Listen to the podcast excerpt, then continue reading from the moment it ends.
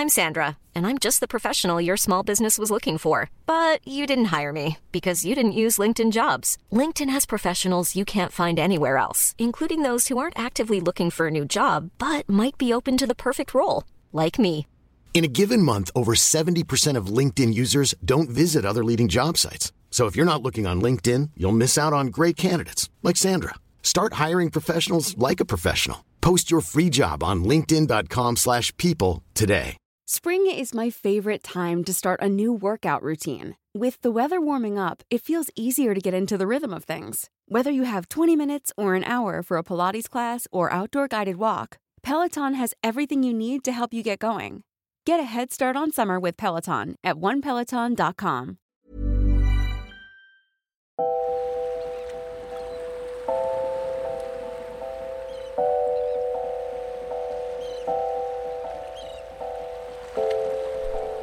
Women of the Seas.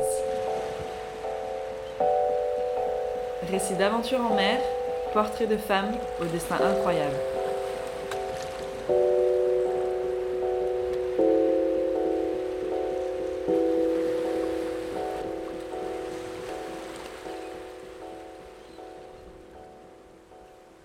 J'avais pas envie de quitter euh, Ushuaïa, j'étais trop bien. Et puis, euh, enfin, je sais pas, j'avais 20 ans et, euh, et j'avais l'impression, enfin, en gros, je connaissais rien, quoi. Je pense, dans la vie, à 20 ans, euh, bon. Et j'avais l'impression d'être euh, acceptée comme euh, tous les vieux marins qui revenaient d'Antarctique. Il n'y avait, pas de- y avait pas de différence, c'était, génial de pouvoir se retrouver à table avec, euh, je sais pas, il y avait Isabelle Autissier, il y avait Lionel Daudet, il y avait tout, enfin, tous ces gens-là, quoi, Arnaud Dallène, il y avait plein de gens, et j'avais l'impression vraiment d'être dans mon milieu, alors que, je sais pas, dans leur milieu, et du coup d'être dans le mien, j'étais super bien, quoi.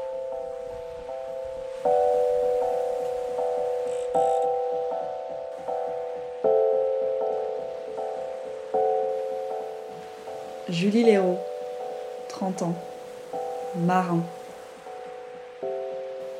Embarquée sur de multiples voiliers des mers du Sud, des 40e rugissants au 50e hurlant.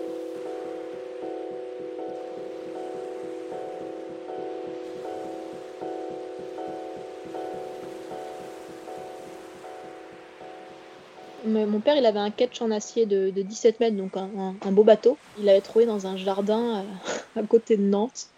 Il était recouvert euh, de, d'oies. il y avait des oies dessus et des champs d'oies. Et euh, il a acheté, il a retapé sur un chantier à. Et moi, je naviguais du coup avec mes parents, mais avec mes parents, on naviguait dans les mers Caraïbes, Venezuela, tout ça, mais j'étais, j'étais malade souvent. La seule chose qui me rendait pas malade, c'était de barrer. Donc j'ai beaucoup barré. Mon père m'a appris à barrer. J'ai commencé à détester l'école vers la cinquième, la quatrième, et je sais pas, la quatrième, ça devait être le début de mon adolescence, et je pense que la voile, avec du recul, je pense que la voile a été, euh, d'abord été un échappatoire.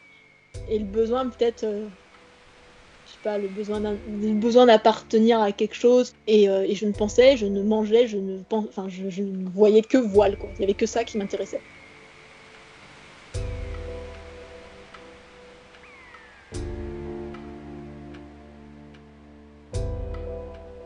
À côté de ça, mes parents m'ont inscrit au Glénan pour, euh, pour des stages, euh, pour mes 15 ans, pour mes 16 ans, ensuite pour mes 17 ans. Et donc j'ai fait des stages euh, à Paimpol, surtout en Bretagne Nord, toujours l'hiver, toujours le plus dur possible, c'est ce que j'aimais, je crois. Et du coup, j'ai commencé à découvrir la croisière, mais sans être malade, sans avoir le mal de mer et, en appréciant vraiment le truc. Euh, il fallait pas que je rentre à l'intérieur, mais sinon, j'étais dehors, je barrais, j'étais bien. Bah là, euh, l'école, euh, ça devient un peu catastrophique. Je, vraiment, je vois pas du tout l'intérêt d'être à l'école. Sachant que j'ai qu'une envie, c'est de naviguer, je sais exactement ce que je veux faire de ma vie. Et du coup, j'appelle euh, le chef de base de, Paimpol, de l'école de voile des Glénans de Paimpol. Je l'appelle et je lui dis est-ce que, est-ce que je peux venir l'année prochaine, au mois de septembre, intégrer la base de Paimpol comme bénévole au pair Ce qui se faisait à l'époque. En gros, c'est t'intègres la base pendant un an et euh, t'es bénévole.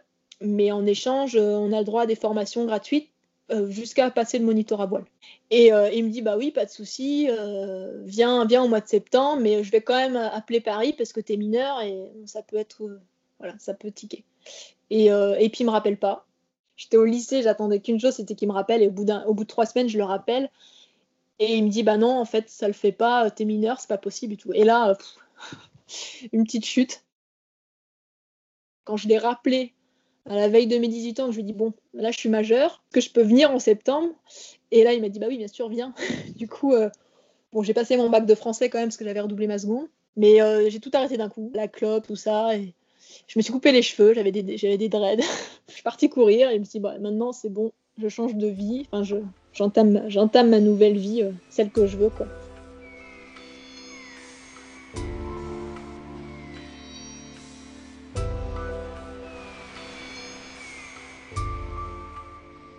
Suis partie au Glénan. Le 1er septembre, j'y étais. J'étais 12 à intégrer la, base de Paimpol à cette époque-là. J'ai passé très rapidement mon monitorat. C'était chouette parce qu'on était 12 de entre 18 et 60 ans. 6 euh, filles, 6 gars. Peu importe ton âge, peu importe que tu sois une fille, parce que c'est quand même, c'est quand même important de le préciser dans le milieu de la voile. Euh, là, il n'y avait aucune euh, aucun jugement, rien. En plus, j'étais la première à avoir mon monitorat, donc j'avais pu, j'ai pu former les autres. Et, euh, et, du coup, j'ai très vite encadré. Dès le mois de février, euh, j'ai encadré les croisières. Donc en gros, quand on encadre, on est chef de bord, on est tout seul et on a huit personnes stagiaires du niveau 0 au niveau bah, monitorat. J'ai aussi été formatrice après pour former des moniteurs. Navigation en mer du Nord, donc courant, cailloux, après, ça m'a permis d'aller jusqu'en Angleterre, Écosse, Islande. Et c'est sûr que c'était. c'était... Moi, j'ai énormément appris, quoi. Voilà, sur deux ans. Euh. Et un jour, j'étais sur le Trieux, je me souviens en Bretagne Nord, en train d'encadrer, puis je passe un coup de téléphone à une copine, puis on discute, puis elle me dit Oh, mon père, l'année prochaine, cet été, il cherche euh, un second, là, tu sais pas, euh, tu sais pas qui pourrait le seconder, c'est pour une saison, c'est pour aller au Groenland, Islande, Groenland et tout. Puis en rigolant, je dis Bah, bah moi Et elle me dit Bah, je peux toujours lui en parler. Et en fait, euh, son père m'a appelé, puis m'a dit ben, Ok, pourquoi pas bah, Il m'a embarqué euh, pour l'Islande et le Groenland. Là, j'ai vraiment su ce que c'était que, vu ce que, c'était que la voile. Et... qu'en gros, euh, les glénans, la croisière, tout ça, c'était, c'était, c'était facile, quoi.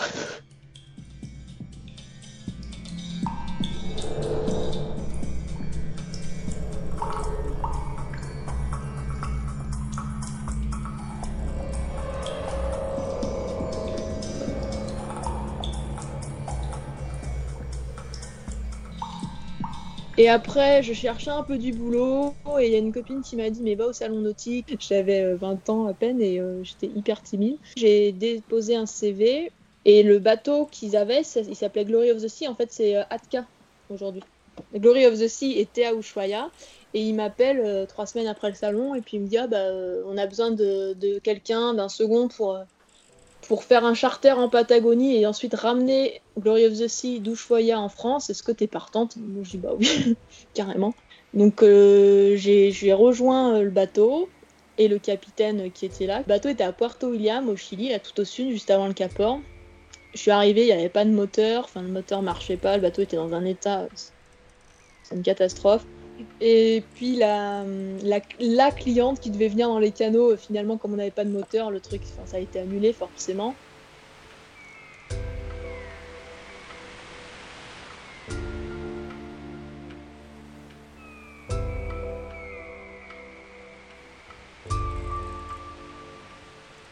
Du coup, j'ai passé un mois à, à Puerto William et ensuite à Ushuaia quand on a reçu la pièce du moteur. Et puis en passant un mois là-bas, j'ai adoré parce que je me suis fait des potes, euh, des Chiliens, enfin c'était, c'était trop cool. Au final, au bout d'un mois, je me suis dit non mais c'est pas la peine, je traverserai jamais l'Atlantique euh, sud-nord. Déjà, je sais pas quand est-ce qu'on va partir euh, et enfin je le sentais pas du tout. Et du coup, j'ai fini par démissionner. Enfin de toute façon, je, ils m'ont jamais payé ni rien, mais et quand j'ai décidé de démissionner, je dormais sur des bateaux différents à Ushuaia le soir et je me suis fait plein de potes, c'était cool. Je finis par démissionner et euh, c'est un peu grâce à ça que j'ai rencontré Antoine.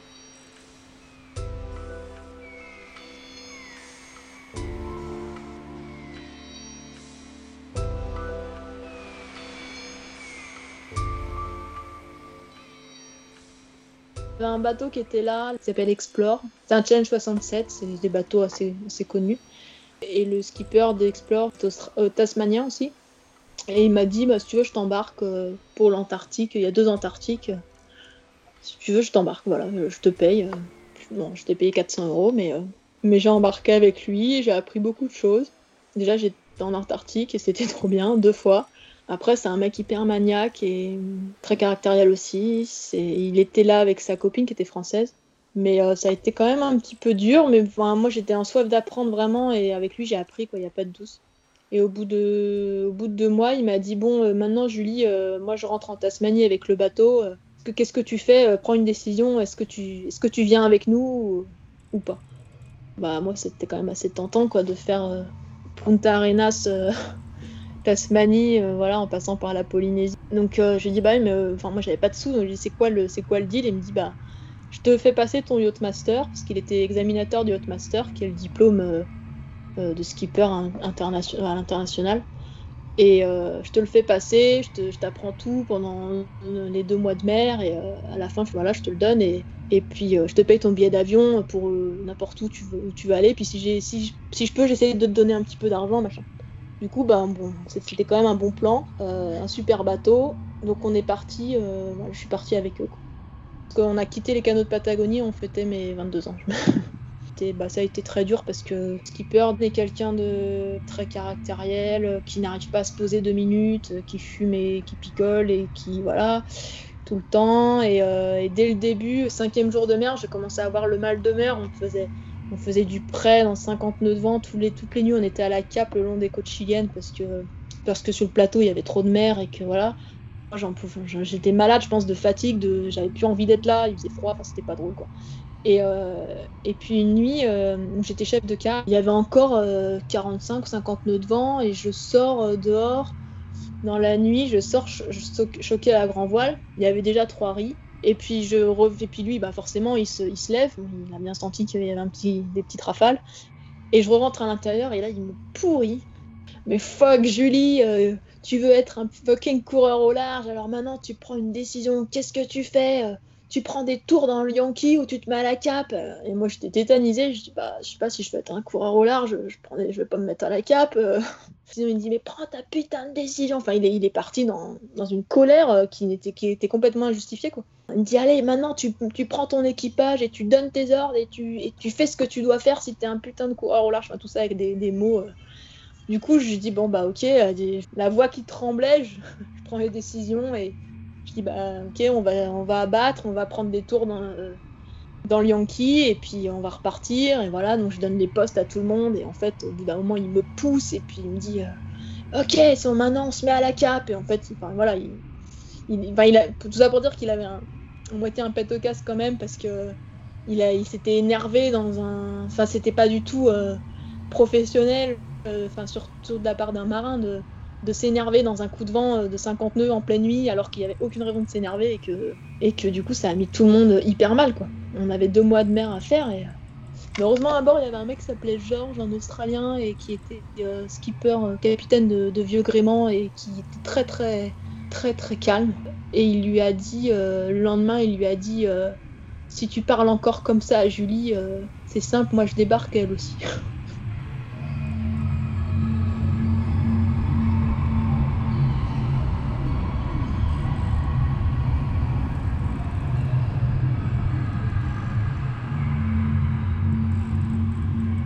On est arrivé à Pitcairn et on voulait absolument faire escale à Pitcairn, c'est génial Pitcairn. C'est euh, l'histoire des réfugiés du Bounty, le bateau qui, sur lequel il y a eu une mutinerie et, euh, l'équipage et des Tahitiennes sont, ont trouvé une île euh, à, Pitcairn. Ils ont trouvé un caillou sur lequel se cacher et vivre et, vivre jusqu'à leur mort en fait. Et du coup, bah là, c'est les, résidents de Pitcairn d'aujourd'hui sont les descendants de cette mutinerie qui date de, je crois, de 1800 et quelques. Donc c'est euh, vraiment un caillou sur lequel, là, là, quand on y était, il y avait 47 habitants en autarcie complète. Quoi. Et donc quand on est arrivé là-bas, c'était la nuit et il n'y a qu'une lampe, la, lampe du groupe électrogène euh, qui, qui scintillait dans la nuit, mais sinon c'est un caillou et ils nous ont appelés quand même par VHF, ils nous ont dit ah, ok, on vient vous chercher demain matin, enfin super, super accueillant quoi. Mais bon, à Pitcairn, bon, c'est un caillou, il n'y a pas de port, il n'y a pas d'aéroport, enfin ça faut oublier. Mais même le port, euh, il y a une petite digue, mais c'est complètement exposé au vent d'est, c'est complètement, complètement exposé à la mer en tout cas. Et, euh, et voilà, c'est super difficile d'accès. Et heureusement que ben, qu'on a mouillé dans, je sais plus, 20 euh, ou 30 mètres de fond, il n'y a pas de mouillage non plus. Donc on, a passé la nuit à, rouler.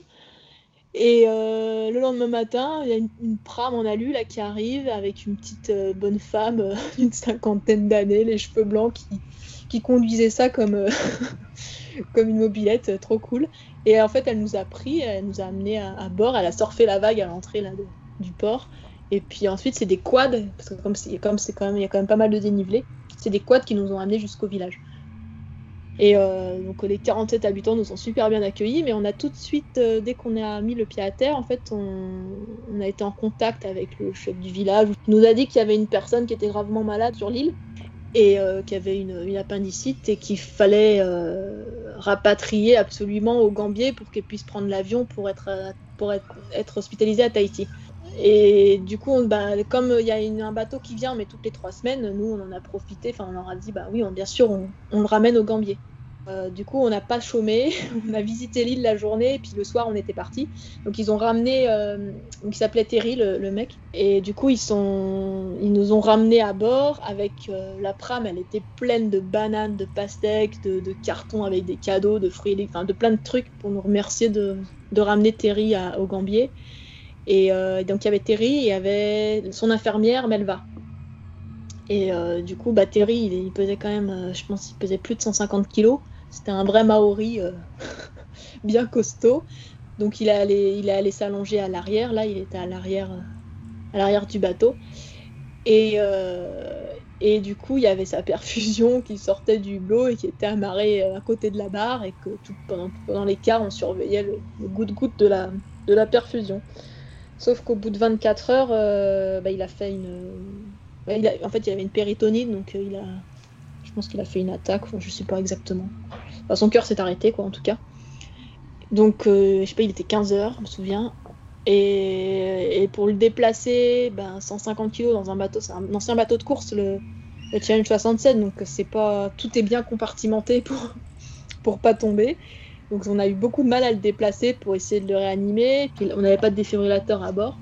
Et on a utilisé une bouteille de plongée. Enfin, en fait, on a tout essayé pour essayer. On a mis 40 euh, minutes, je crois, 41 minutes à essayer de le réanimer. On a appelé le médecin, euh, le médecin par l'iridium, là, par le téléphone satellite. Et puis euh, le médecin, il nous a dit bon bah essayez tout ça. Et en fait, avec son triple menton, c'était même hyper difficile de faire passer la canule. Enfin bon, c'était et au bout de trois quarts d'heure, le médecin a dit euh, bon bah c'est bon, euh, vous pouvez euh, déclarer sa mort. Donc ça, ça a été quelque chose. Et heureusement, il n'en était pas très loin des Gambiers. Il nous restait un peu plus de 24 heures de mer. Donc on l'a laissé en bas parce qu'on ne pouvait vraiment pas le déplacer. On l'a laissé dans la cuisine. Donc on, on on s'est pas vraiment fait à manger, hein, il fallait oublier. On a passé la nuit et le lendemain on arrivé au Gambier et là il y avait la police euh, qui nous attendait. Ils sont arrivés à bord et qui nous ont dit bon ben déjà vous allez être en quarantaine pendant trois jours et puis on va débarquer le corps, on va voilà on va on, est en train de construire le cercueil et vous allez nous dire ce qui s'est passé etc, Et en fait ils sont arrivés les c'était des euh, des métropolitains euh, qui arrivaient tout juste de, de France pour un an au Gambier. Donc ils étaient, tout blancs et ils étaient, enfin ouais, ils connaissaient pas du tout la Polynésie et déjà ça, ça commençait fort. Et ils sont arrivés avec les masques, le gant et tout. Ils dit bon surtout faites bien attention, c'est un corps humain donc on le respecte, etc. Mais en fait au bout de trois heures de bataille, on n'arrivait vraiment pas à le sortir. Il y avait plus de gants, plus de masques, plus rien parce que parce qu'on suait comme je sais pas quoi. En fait on n'a pas réussi à sortir le corps. C'était vraiment trop gros. On a essayé euh, avec le winch de la grand voile par le, par le capot, euh, par le, capot de, la cuisine. On a essayé, voilà, plein de trucs, on savait plus quoi faire. Donc en fait, on a, cassé la descente. On l'a sorti en entrée et on a fait euh, l'autopsie sur dehors, quoi, dans le, dans le cockpit euh, à laquelle j'ai participé vu que je parlais français et anglais. Et après, après, il y a le bateau qui arrive avec le cercueil, mais le cercueil était trop petit, donc ils étaient trois dessus à, visser le couvercle en s'appuyant sur le couvercle. Mais bon, on a fait ce qu'on a pu.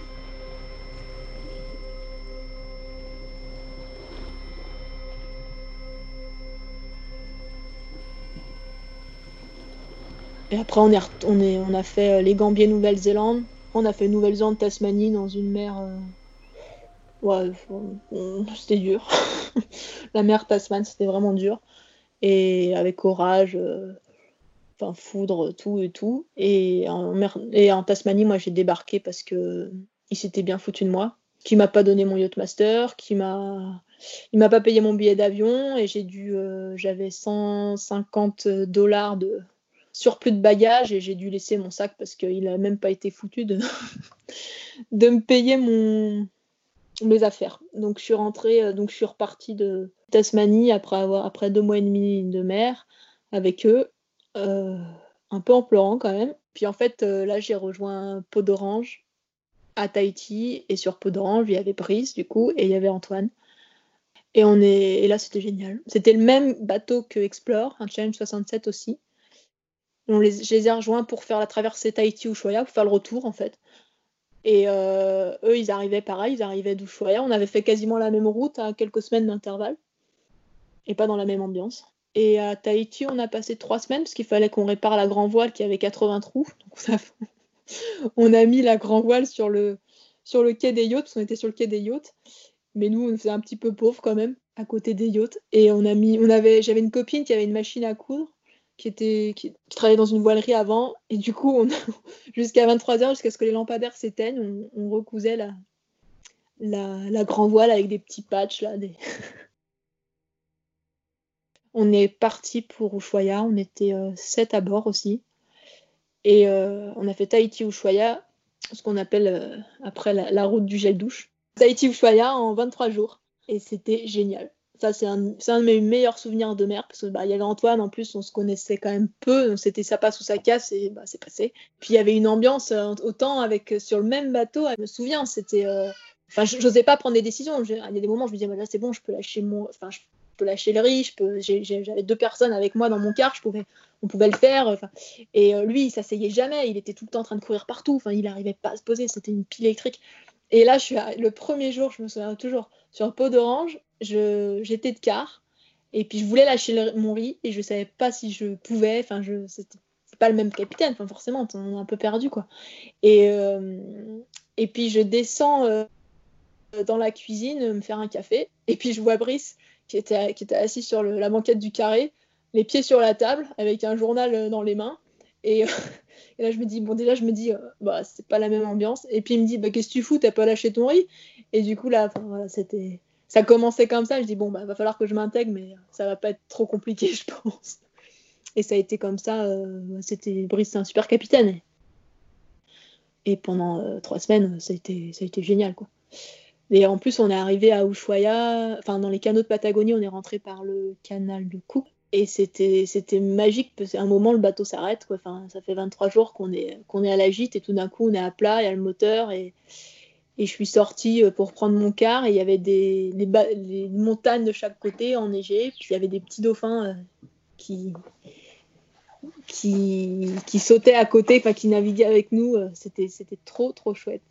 Et, et ouais, c'était marrant parce que autant en avion, quand on prend l'avion, je sais pas, même si on change complètement de paysage, du chaud au froid, du froid au chaud, ça devrait être. et que c'est beaucoup plus radical comme, euh, comme changement. Je, sais pas, en, en, bateau, là, d'avoir fait ça, d'avoir, d'avoir euh, quitté la chaleur et les cocotiers, 23 jours de mer où que tu vois que la mer, et puis tout d'un coup, c'est, les montagnes de neige et puis euh, les dauphins. Enfin, je sais pas, c'était complètement. c'était, c'était magnifique, en fait, d'arriver là et. J'ai un super souvenir, quoi. On a remonté les canaux il y a bien 12 heures de tête plus. Et après, on arrive le soir à Puerto William. Et là, on, a, on a cherché un bar ouvert et euh, il n'y avait rien d'ouvert, c'était plein hiver. Et, et du coup, il y a quand même une, petite euh, gorgotte là, qui nous a ouvert euh, ses portes et, pour, pour boire un pisco. Et en fait, on s'est installé pour boire. Enfin, on était comme à la maison.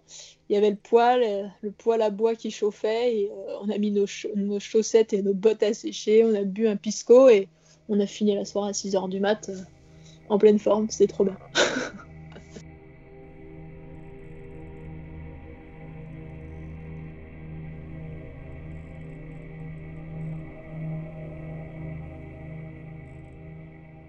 il y a des canaux partout, des montagnes plus ou moins hautes, pas forcément très haut, mais euh, c'est des falaises lisses parce que parce qu'il pleut beaucoup. Et il y a de la mousse sinon, mais c'est voilà, c'est très, c'est, ça brille quand même beaucoup. Comme si on était en montagne, mais sur un bateau. tu peux marcher partout parce que il y a beaucoup de cailloux lisses. Après, il y a les forêts qui sont, les, arbres sont complètement penchés hein, à l'horizontale. Il y a trop de vent, quoi. Des fois, tu peux avoir 60, 70 nœuds dehors enfin dans, dans, un grand canal et euh, tu as une petite crique où, euh, où tu vois que bah, c'est tout lisse et, en fait c'est un super abri. Plein d'endroits comme ça, il y, a, plein de mouillages à découvrir, il y a plein d'endroits, il y a plein... Sans parler des glaciers, hein, parce qu'il y a aussi des grands glaciers de partout. Tu vas de lac en lac, de, de cascade en cascade, enfin c'est le paradis quoi.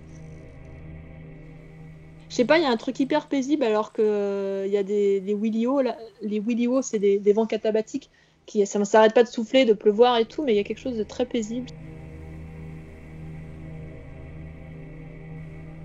Moi, la sensation que j'ai, parce que j'ai lu des livres aussi et que, et que, enfin, voilà, on, a beaucoup, on a beaucoup navigué là-bas, c'est que avant il y avait euh, les tribus, les Yamana, notamment, qui, qui, vivaient là, les Indiens, et qui vivaient à poil et et qui s'enduisaient de graisse de phoque pour aller chasser le poisson, enfin pêcher des poissons. Ils ont été exterminés il y a, il y a peu de temps, c'était début 1900, je crois.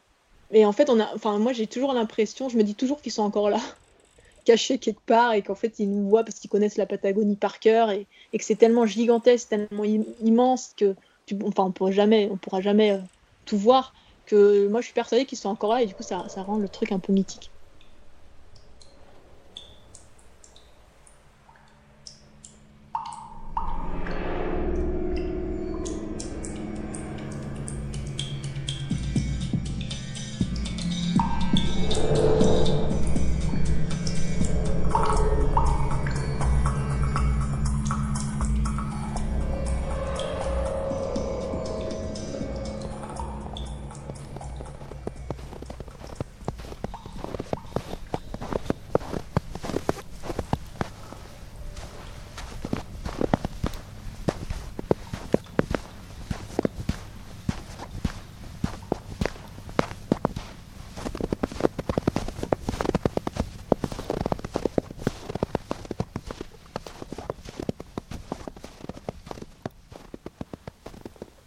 Pour le reste, l'AFCO ne trouve rien.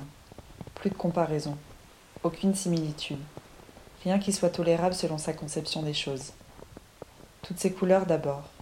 Des hommes rouges, d'autres bleus, d'autres verts, d'autres noirs et rouges à la fois. Non par trépas sur le corps, comme l'AFCO lorsqu'il part en chasse ou lorsqu'il veille un mourant, mais par complet enveloppement de la peau, bras et jambes compris. Et comment se nourrissent-ils, si nombreux qu'il faudrait une baleine, au moins plusieurs phoques écorchés à bord de leur canot Or l'AFCO ne voit rien de cela. Il ne voit pas non plus de rame, et cependant ce canot avance, change de cap, insensible au courant, écrasant les vagues de son poids, inclinant d'un côté ou de l'autre ces trois arbres chargés de feuillages blancs composés de très peu de feuilles immenses. D'autres objets encore, d'une substance qu'il ne distingue pas, et d'usages qui lui sont inconnus. Ce sont les chaînes, les ancres, les cabestans, les poulies, les câbles de mouton des haubans qui produisent un ensemble de bruits qui torturent les oreilles et le cerveau de l'AFCO, parce qu'aucun n'est identifiable et ne correspond à rien de connu. Qui se souvient des hommes par Jean Raspail.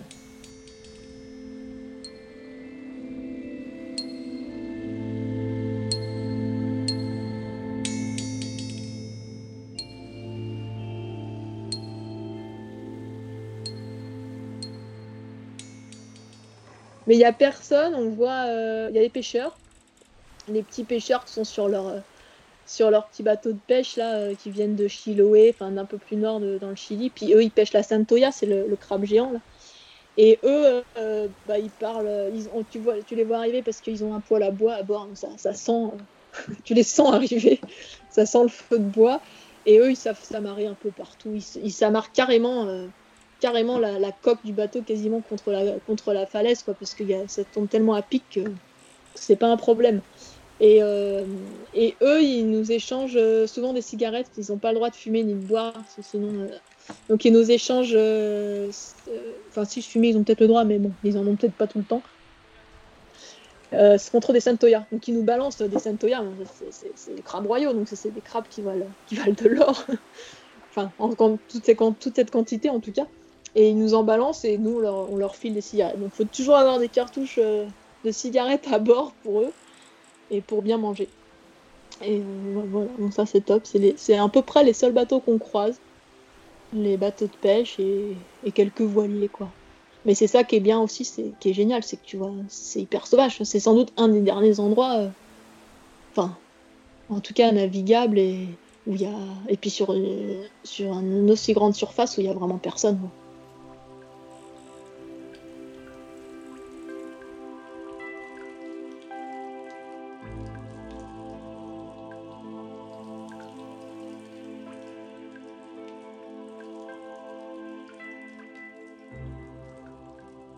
L'issue de ça, il y a Brice qui m'a proposé euh, d'embarquer comme second sur, euh, sur Peu d'Orange pour l'année suivante. Donc euh, je suis rentrée en France bah, avec Antoine. Et après, on est revenu. Bah, Antoine, il, a continué sur Vailleret, puis moi, j'ai embarqué sur Peu d'Orange. En fait, avec Antoine, on se voyait pas, c'était vraiment galère. On, on se croisait tout au plus, quoi. Et euh, la seule chose qui nous, a fait nous retrouver, qu'il y a eu un tsunami dans le Pacifique. Et du coup, euh, bah, au Chili, ils, étaient, ils avaient très peur d'avoir une vague de 2 mètres. Et euh, ils avaient fermé le port. Et donc là, on a, été enfermés dans le port, euh, et peau d'orange, et on a pu se voir en 24 heures. c'est la seule chose qui. Et puis il n'y a jamais eu de tsunami, mais c'était pas. mais sinon, on on se voyait pas. Et, un jour, on était en Antarctique bah, moi sur Podo, lui sur, euh, sur puis il y avait un autre bateau à couple, c'est un, mouillage qui s'appelle Enterprise, où c'est une, une, épave, et en fait on, s'amarre à couple de l'épave. Et il y a un autre bateau qui s'appelle Spirit of Sydney, qui était à couple. Et, euh, et c'était des Australiens sur Spirit of Sydney. Et puis derrière les quêtes, là, les, fucking skippers, ils sont venus nous voir et puis nous dire oh, euh, l'année prochaine, nous on achète un bateau et on, on va avoir besoin d'un couple pour, pour skipper Spirit of Ciné. Après, on aura besoin d'un coup pour prendre le relais, etc. C'était dit avec Antoine quand même qu'on travaillerait jamais ensemble. Parce que, étant tous les deux euh, bah, marins, mais euh, en ayant notre propre expérience, et euh, enfin, bah, je sais pas, c'est quelque chose qu'on ne sentait pas, quoi, de travailler ensemble et d'en étant en couple. Mais en fait, on n'avait pas tort. Mais bon, là, on a quand même accepté parce qu'on s'était pas du tout vu de l'année, que ça commence à être long. Donc, qu'on leur a dit bah ok euh, et, leur deal c'était un truc euh, on vous paye par Antarctique il y avait trois Antarctiques à faire. Vous êtes capitaine tous les deux du bateau euh, il y a 10 clients 8 clients à bord. Vous prenez le bateau en Uruguay vous avez deux mois de vacances enfin de préparation du bateau et ensuite deux mois pour descendre tranquillement le bateau à Ushuaia trois Antarctiques. On vous paye c'était 7500 euros par Antarctique chacun donc c'était quand même hyper intéressant et puis euh, voilà, et puis ensuite euh, bah, terminé. Et si vous voulez, euh, on continue le contrat et puis vous travaillez pour nous et à la fin vous avez le bateau. Bon, c'était un truc à la con, hein, franchement. Et mais bon, nous on n'est pas tombé dans le, piège, mais par contre on, était ok pour faire une saison avec eux, tant que, enfin, de travailler pour eux. On a rejoint le bateau Spirit of Fina en Uruguay au mois d'août et donc on a sorti le, le bateau de l'eau pour pour mastiquer, enfin pour refaire le safran. Et en sortant le bateau de l'eau, on a vu le bateau qui commençait à cloquer, la coque qui commençait à cloquer en dessous. Et Antoine m'a dit, mais ça, euh, si ça cloque comme ça, c'est qu'il y a de l'eau dans le mastic. Donc en fait, le, bateau est en alu, mais il était mastiqué, donc il y a une, couche de mastic partout, comme c'était un bateau de course pour, euh, pour, euh, qu'il soit plus lisse, quoi. Et du coup, il a commencé à faire des, à cloquer, et notamment entre les deux safrans, il a fait une grosse cloque. Et Antoine a dit, non mais ça, il y a un truc, faut péter les cloques. Donc on a, on a pété les cloques. Et sous les cloques, en fait, il y a de l'eau qui suintait de la coque et, le, bateau était percé. Quoi.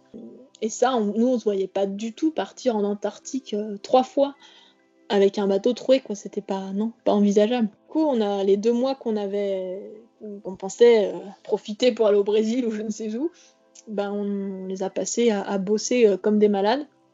Parce que pour ressouder, il fallait démonter les tanks de gasoil, enfin, c'était un, chantier, euh, un chantier énorme. Donc il y avait tout à refaire quoi. Et euh, Antoine a refait les circuits gasoil, il a, il a énormément bossé dessus pour, bah, c'était pour nous hein, surtout pour, pour qu'on soit serein quoi. Parce qu'on n'avait pas du tout la même manière de faire visiblement que, que les Australiens, enfin que en tout cas que Darrell et Kate. Du coup on a refait le bateau nickel, on l'a poliché, il était tout propre. On est parti de, de Piriapolis là en Uruguay pour rejoindre Ushuaia. On a eu, on a eu beaucoup de soucis sur la traversée. Enfin, on a eu le moteur qui s'est mis à fumer. La fois, c'était la courroie qui avait pété.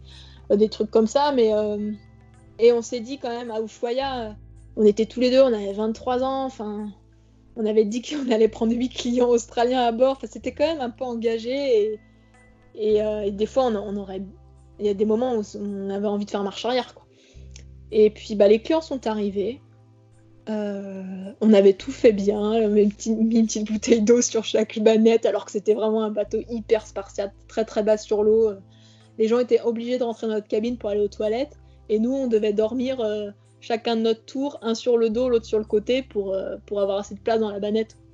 Donc c'était pas très pratique. On est parti pour l'Antarctique et on a eu bah, déjà beaucoup de mal de mer. Nous aussi, parce qu'on était trop stressés, je pense. Et surtout, euh, on, avait, on avait que 200 litres d'eau à bord et le désalinisateur euh, a, capoté. Enfin, euh, il, marchait plus au bout de deux jours de mer. Et là, il y a carrément les clients qui nous ont dit mais si vous voulez, on rentre en Patagonie, c'est pas grave, on peut aller faire. C'était des skieurs. On peut aller faire du ski en Patagonie, ça peut être bien. Et euh, Antoine, il a réparé le désalinisateur en démontant la membrane de l'aspirateur pour, euh, pour, la remplacer sur la membrane du désalinisateur. Et, le désal a, marché euh, pendant trois mois comme ça. Mais par contre, à 130 000 de la péninsule, le truc qui nous était jamais arrivé, on, a eu la banquise. Et en fait, la banquise, on était assez tôt quand même, on était au mois de novembre, fin novembre, mais c'est assez tôt dans la saison. Et la banquise avait bah, dérivait de, la péninsule et était en train de dériver dans le Drake, donc le passage entre le Cap Horn et la péninsule, et une banquise infranchissable, quoi. En tout cas pour un bateau qui faisait même pas 20 tonnes et qui ne casse pas de glace. Et nous, on avait l'habitude de travailler quand même sur des bateaux qui cassent, de la glace parce qu'ils faisaient plus de 40 tonnes et euh, ils étaient profilés pour. Et là, nous, on a essayé un moment de passer parce qu'il y avait Peau d'Orange qui était, qui était pas très loin de nous, donc c'était assez rassurant. Et on les a eu à la VHF et Podoran et Inbris nous a dit euh, allez à cette position-là, euh, il y a un passage, euh, moi je suis passé, allez-y. Mais le temps qu'on y arrive, le vent s'est levé, on a commencé à passer, moi je suis montée en haut du mât et j'ai vu un peu dans ma tête, c'était un peu Shackleton où tout autour je voyais la banquise qui se refermait sur nous et la mer qui se levait et enfin le plan pas bon quoi. Et du coup on est ressorti de ce canal-là, enfin de cette ouverture et on a longé vers l'est toute la nuit. il faisait jour, hein, heureusement. Je me souviens parce que je ne mange jamais de Nutella, c'est pas du tout dans mes dans mon état d'esprit, mais je me suis enfilé un pot de Nutella pour tenir toute la nuit. Et on a longé la, enfin, vers l'est et à un moment, euh, je vois euh, au radar, enfin, je vois euh, un bateau qui sort de, qui vient d'Antarctique, qui vient de la péninsule. C'était des Russes et du coup, je les appelle à la chef et, je leur demande où est-ce qu'il y a de l'eau libre. Et du coup, ils m'ont indiqué la position et heureusement, on a, donc on a, on a pris le l'endroit où était passé le bateau russe. Quoi. On est rentré par là, euh, ce qui nous a fait arriver euh, bah, en fin de journée à Couple de Peau d'Orange. À Port-le-Croix, c'est une station antarctique, une station anglaise. Et on était heureux, mais super heureux d'être arrivé euh, et d'avoir réussi. quoi. Et après, du coup, ben, on a enchaîné, on a fait les trois Antarctiques, les doigts dans le nez, enfin, entre guillemets, on n'a pas eu de soucis sur la suite.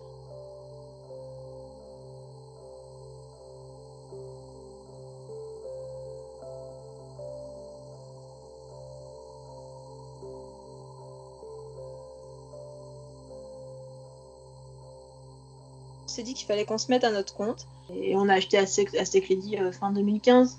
Aztec Lady était, était à Granville. Euh, c'est là, là qu'Antoine il a, il a grandi. Il naviguait déjà dans le, dans le Grand Nord.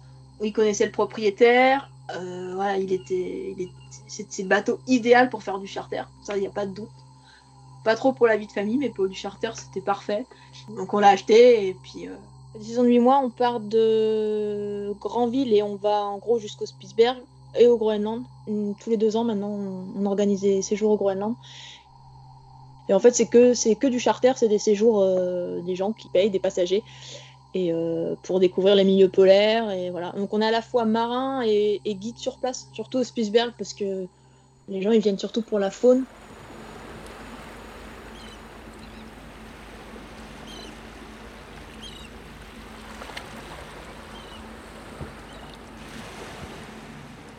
On avait tous les deux envie depuis très longtemps, de toute façon, d'avoir d'avoir des enfants et de voyager avec des enfants. Avec notre vie de marin, Avoir un enfant, c'est juste s'adapter et, euh, voilà, il va falloir qu'on s'adapte et on va y arriver parce que parce que je vois pas pourquoi on n'y arriverait pas.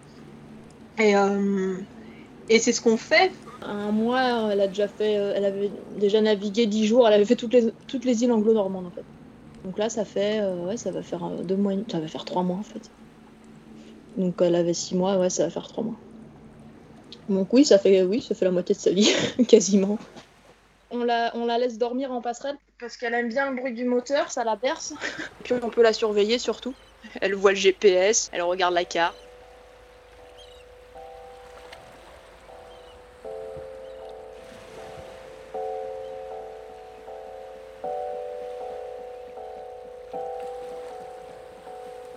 Passé le Cap Horn 30 fois à à peine 23 ans. Avec Antoine, ils sont maintenant parents d'une petite Zoé. Ils ont quitté les mers du Sud et ont rejoint le cercle polaire. À bord de leur voilier Aztec Lady, ils proposent des croisières ski dans les fjords sauvages de Norvège, ainsi que des escapades au Spitzberg. Découvrez leur croisière directement en ligne et sur le site de Women of the Seas. Dans le prochain épisode de Women of the Seas, découvrez le portrait d'une femme biologiste marin, parti étudier les richesses de l'océan à bord d'un navire océanographique.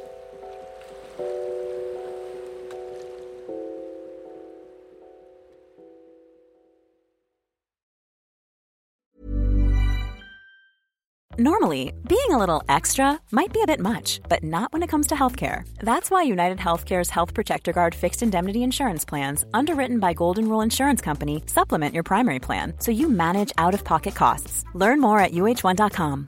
Imagine the softest sheets you've ever felt. Now imagine them getting even softer over time. That's what you'll feel with Bowl and Branch's organic cotton sheets. In a recent customer survey, 96% replied that Bowl and Branch sheets get softer with every wash. Start getting your best night's sleep in these sheets that get softer and softer for years to come. Try their sheets with a 30-night guarantee. Plus, get 15% off your first order at bowlandbranch.com. Code BUTTERY. Exclusions apply. See site for details. Planning for your next trip?